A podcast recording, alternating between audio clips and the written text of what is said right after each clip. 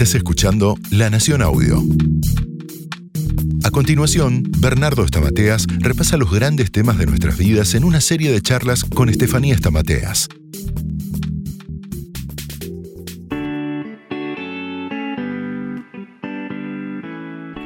Bienvenidos a todos, mi nombre es Estefanía Stamateas y estoy junto al doctor Bernardo Stamateas. ¿Cómo estás? ¿Cómo te va, Estefi? Todo muy bien. Sabes que hoy quiero hablar de un tema que me interesa mucho que es la estima.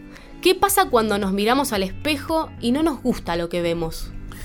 Bueno, tenemos que distinguir el autoconcepto de la autoestima. El autoconcepto es cómo me veo, es un concepto, valga la redundancia, que tengo de mí. Y la estima o la autoestima es cómo me siento. Cómo me siento de acuerdo al autoconcepto. Esto es muy importante. ¿Por qué? Porque yo no tengo que tratar de mejorar mi estima. Yo tengo que revisar mi autoconcepto. Cómo me percibo. Si cambio mi manera de percibirme, cambiaré mi manera de sentirme. El error de muchas personas es que eh, yo quiero mejorar mi estima. Uno lo dice coloquialmente, pero la estima es, es variable porque es emocional. Entonces lo que uno tiene que ir es a la raíz, cómo me veo. Entonces, la estima, ¿qué es? Es la suma de cómo me veo y cómo me vieron. Están ligadas. Exactamente. ¿Cómo me vieron? ¿Quiénes? Fundamentalmente quiénes? Nuestros padres cómo me vieron. Me felicitaban, no me felicitaban, me decían que era un desastre, me marcaban mis fortalezas, cómo me vieron. Eso es la voz de Dios para un nene. Eh, sea papá, mamá, abuelo, cuidador, no importa quién. Ahora, luego entramos en la adolescencia. ¿Cómo me ven? ¿Quiénes? Mis pares. Pero uno después entra en la juventud y ya le va sumando cómo me veo. Cómo me veo a cómo me vieron, sea mis viejos y mis pares. Esa mezcla me da mi autoconcepto. ¿Cómo me defino? Viste que está, eh, por lo menos yo, pensaba que la autoestima venía de algo eh, exterior, no de cómo me veía físicamente. Pero no tiene que ver con eso solamente. Claro. Tengo autoestima porque, no sé, soy linda, soy fea, tengo baja autoestima, etcétera ese autoconcepto que vos tenés, vos tenés un autoconcepto. Yo te pregunto, ¿vos cómo sos? Vos me vas a decir, soy así, así, asá. Muy bien. Ese autoconcepto, vos te crees que lo formaste vos sola, pero no. Es una mezcla de cómo te ves y cómo te vieron. Vos te mirás en el espejo y te ves el cuerpo. Todos nos vemos en el cuerpo y que decimos, no me gusta, no me gusta la pierna, no me gusta la mano, la panza, la nariz, lo que fuese. O me gusta tal o cual parte. Ese autoconcepto no es nada más como te ves, es como te ves y como te ven. Entonces, y ahí entra cómo te ven en la cultura, es decir, cómo es la voz de la cultura. Cuanto más me observo, más me distorsiono. Cuanto más vos te mirás al espejo, más vas a magnificar y distorsionar tu esquema corporal. Una cosa es el cuerpo real y otra cosa es el cuerpo imaginado. El cuerpo imaginado es como yo me percibo. Y ese cómo me percibo va a depender de cómo me veo y cómo me ven. Entonces uno tiene que revisar los conceptos, ser un poquito más crítico. ¿Por qué yo digo que soy un cabeza hueca? ¿Por qué digo que esto me cuesta mucho? ¿De dónde lo saqué? ¿Quiénes me lo dijeron en la vida? Uno tiene que hacer una, una investigación del origen del autoconcepto. Hacer un trabajo monográfico ¿Por qué yo me creo que acá eh, eh, puedo y acá no puedo? ¿De dónde lo saqué? ¿Qué voces reforzaron esa idea? ¿Para qué? Para darnos cuenta de que podemos rearmar, reformular o reescribir, es una palabra que me gusta mucho, nuevamente nuestro concepto. Así trabajamos nuestro autoconcepto. Exactamente. Por ejemplo, mira, una chica me dice, yo fui una estudiante de ciencias económicas mediocre. Le digo, ¿por qué? Y porque mis notas en la facultad eran 5. Y yo no me considero una buena contadora. Le digo, ¿cuántos clientes tenés vos ahora en tu estudio? Y 120. Trabajo todo el día, Tiene tenía un equipo de contadores. me llama la atención eso, porque dije que raro. Si era una contadora, una estudiante mediocre, ¿cómo es que tiene tantos eh, clientes? Entonces le pregunto, ¿y cómo fue tu, tu estudio? Bueno, yo estaba en un pueblo, vivía con mi mamá, mi papá nos abandonó, yo tenía dos hermanitas más chicas, las tenía que cuidar, mi mamá limpiaba casas, así que yo tenía que cocinar, cuidar a mis hermanitas y después iba a estudiar a otro pueblo que llegaba a la facultad en otro pueblo, que tenía que viajar media hora de mi pueblo al otro pueblo, hacía dedo, tenía que checar que no me violen, dónde iba a dormir, cómo volver, internarme dos días allá porque llegaba a la facultad al otro pueblo, luego volver, cuidar a mis hermanitas, ver con quién las dejaba. Entonces, fíjate, ¿qué le pasaba a esta chica?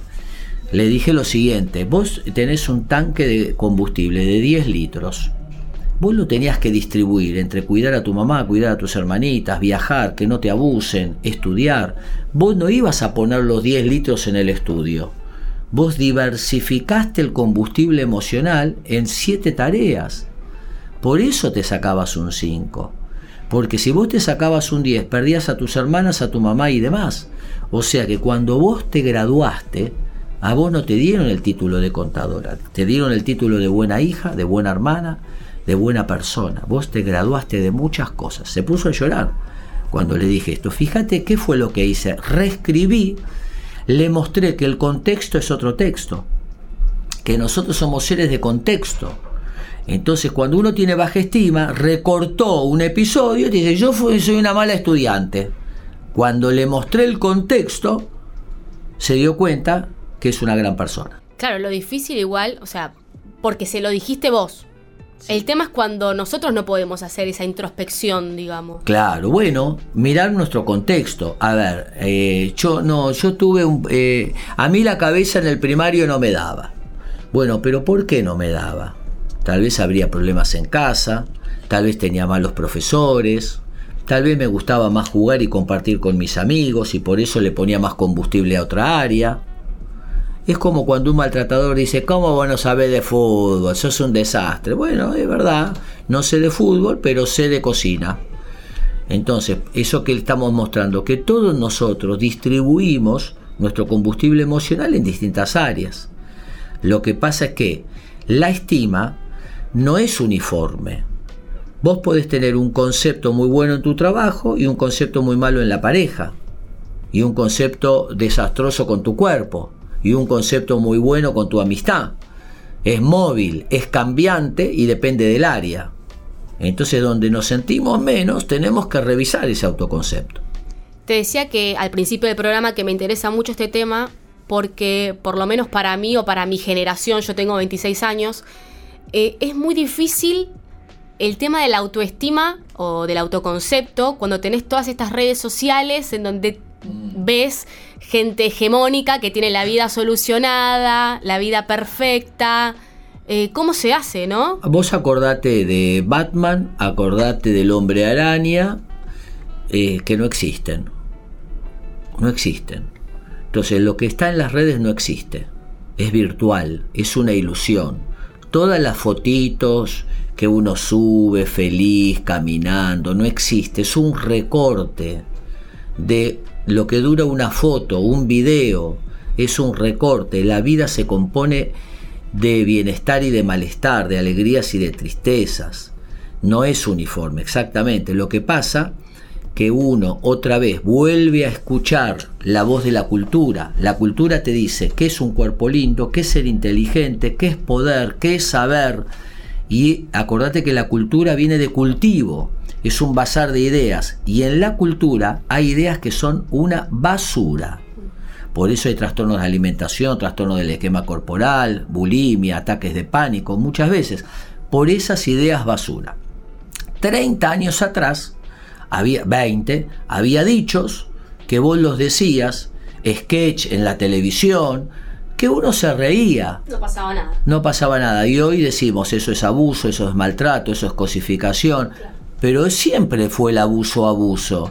Pero ¿por qué ahora despertamos? Porque despertamos a la mentira de la cultura.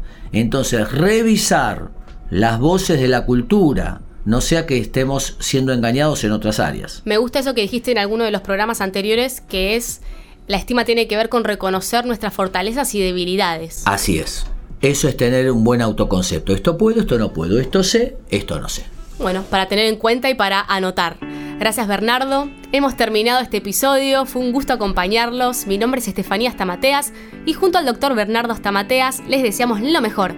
Y acuérdense, para atrás las pérdidas y para adelante las oportunidades. Chau, bendiciones.